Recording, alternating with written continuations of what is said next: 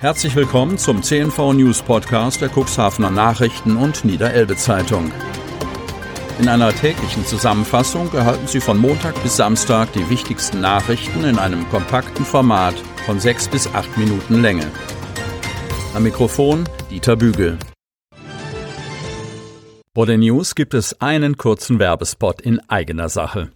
Weihnachtsmann, ein Notfall. Wir haben immer noch nicht das perfekte Geschenk gefunden. Ach, Wichtel, keine Panik. Es gibt doch das Geschenke-Abo der Cuxhavener Nachrichten oder der Niederelbe Zeitung. Oh. Da gibt es Lesefreude, Informationen aus der Region und jede Menge Wissen. Zum Vorteilspreis für Freunde, Verwandte oder einfach für sich selbst. Und zwar gedruckt oder digital. Mehr unter cnv-medien.de slash xmiss20.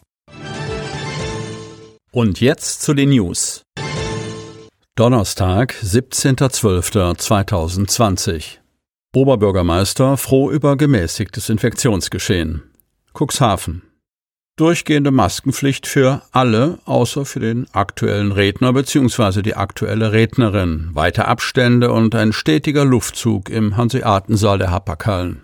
In dieser Situation gab Cuxhavens Oberbürgermeister Uwe Santier zu Beginn einer langen Ratssitzung mit bedeutsamen Haushaltsbeschlüssen den letzten Corona-Lagebericht des Jahres vor dem Lokalparlament ab.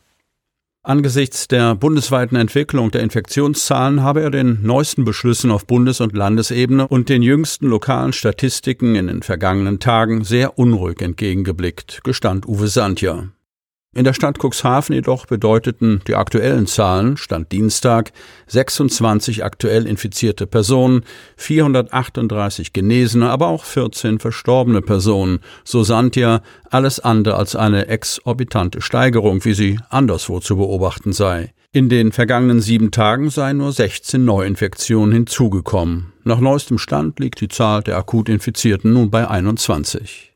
Dass Cuxhaven halbwegs stabil durch die Pandemie gekommen sei, sei auch der Einsatzbereitschaft zahlreicher Ehrenamtlicher zu verdanken, so Uwe Sandja. Das zeigte sich einmal mehr bei der Einrichtung des Impfzentrums, genau dort, wo der Rat am Dienstag tagte. Die Aufbauarbeiten sollten zum 23. Dezember abgeschlossen sein, sodass danach voraussichtlich im neuen Jahr geimpft werden könne, so denn Impfstoffe und Personal da seien. Corona verzögert SPD-Bundestagskandidatenkür im Cuxland. Kreis Cuxhaven. Es gibt bei der SPD drei Bewerberinnen und Bewerber für die Bundestagskandidatur im Wahlkreis Cuxhaven-Stade II.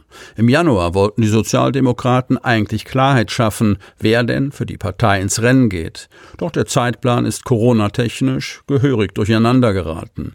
Ursprünglich sollte sich das Trio nämlich im November und Dezember bei Parteiveranstaltungen den Genossen vorstellen, damit am 15. Januar die SPD-Delegierten bestimmen, wer als Kandidat oder Kandidatin Martin antritt. Doch der Zeitplan ist Makulatur. Spätestens bis Ende März muss aber ein Votum her, denn dann stehen wegweisende Entscheidungen im SPD-Bezirk Nordniedersachsen über die Landeslistenaufstellung an. Erst seit Herbst ist Oliver Lottke offiziell neben Katja Brösling Vorsitzender der Cuxland-SPD. Auch die Wahl dieses Tandems an der Spitze der Partei im Kreis Cuxhaven erfolgte angesichts der Corona-Krise mit all seinen Beschränkungen zeitverzögert.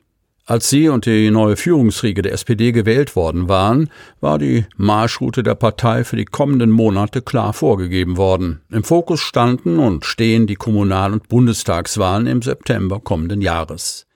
Zwei Wochen nach der Vorstandswahl präsentierte die SPD dann auch bereits die Parteimitglieder, die für die Wahl zum Bundestag in den Ring steigen wollen, um dem CDU-Politiker Enak Ferlemann das Direktmandat im Wahlkreis abzujagen. Die Grünen haben mit Stefan Wenzel einen niedersächsischen Ex-Landesminister aus dem Hut gezaubert, der zwar in Göttingen lebt, aber an der Elbe um Wählerstimmen ringt. Nicht nur bei CDU und Grünen, sondern auch bei der AfD ist die Kandidatenkür übrigens auch abgeschlossen. Die Partei hat Dr. Olaf Kappelt, 67, aus Berlin als Direktkandidaten aufgestellt. Bei der SPD liegen zwar auch drei Bewerbungen vor, aber wie man zu einer finalen Entscheidung kommt, ist ungewiss. Der ursprüngliche Zeitplan ist jedoch nicht zu halten. Das sieht auch Oliver Lottke als einer der beiden Vorsitzenden der Kreis-SPD so. Aus der geplanten Wahlkreiskonferenz am 15. Januar wird nichts. Davon haben wir uns verabschiedet. So Lottke. Dass sich Katja Brösling, Geestland, Daniel Schneider-Otterndorf und Hendrik Rehm-Wanner auf drei geplanten Veranstaltungen persönlich vor Publikum vorstellen, ist Geschichte.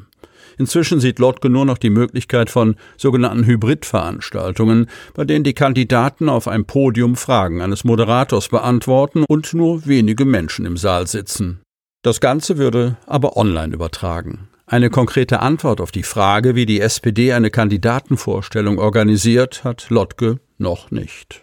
Der 6. März ist als Wahlkreiskonferenz zur Nominierung durch die Delegierten zurzeit aber im Gespräch. Im April wird auf Bezirksebene über die Platzierung auf der Landesliste entschieden, wer welchen Platz auf der Landesliste der SPD einnehmen soll.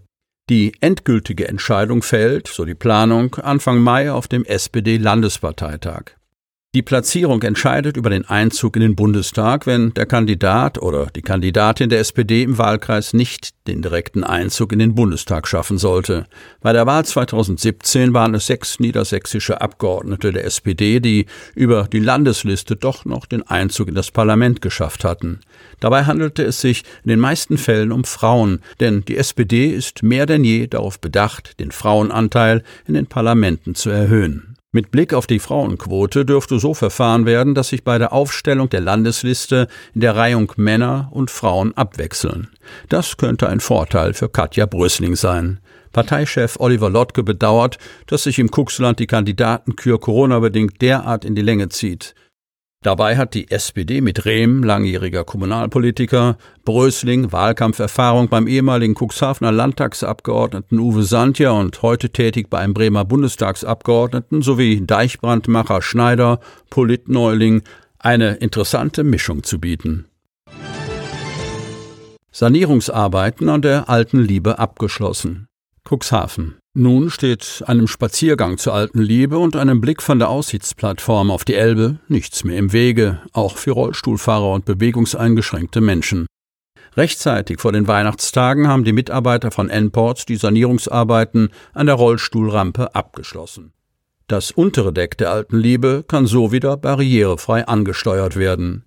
Das Holz war im Laufe der Jahre durch Witterungseinfluss und Überflutung weich geworden. Die Tragfähigkeit war nicht mehr gewährleistet, weshalb sich der Hafenbetreiber zu einem Neubau der Anlage entschloss. Deshalb musste der Nebenzugang gesperrt werden. Die alte Rampe wurde komplett bis auf die Betonplatte abgebaut. Die neue Brücke wurde mit feuerverzinkten Halterungen in der Betonplatte verankert, um die hölzerne Konstruktion so weit wie möglich vor Verrottung zu schützen. Inzwischen ist alles neu aufgebaut und die Brückengeländer erstrahlen in einem frischen Weiß. Die Rampe und das untere Deck sind jetzt wieder freigegeben. Das Oberdeck bleibt dagegen über den Winter für den Besucherverkehr gesperrt. Der Grund dafür ist die Rutschgefahr auf dem nassen Holz. Außerdem wird das Oberdeck bei Glatteis nicht gestreut, weil es in Vorjahren immer wieder zu Klagen wegen verschmutzter Bekleidung gekommen sei, wenn Salzlake durch die Balken tropft. Und zum Schluss noch ein kurzer Hinweis in eigener Sache. Sie wollen noch tiefer in die Themen aus Ihrer Region eintauchen? Im CNV Medien Podcast auf Tauchgang kommen jede Woche Freitag spannende Personen, emotionale Stories und tolle lokale Projekte aus dem Landkreis Cuxhaven zu Wort. Einfach kostenlos abonnieren auf Spotify, Apple Podcast, Amazon oder auf der Startseite unseres Medienhauses unter cnv-medien.de. Sie hörten den Podcast der CNV Medien, Redaktionsleitung Ulrich Rode und Christoph Käfer. Produktion Rocket Audio Production.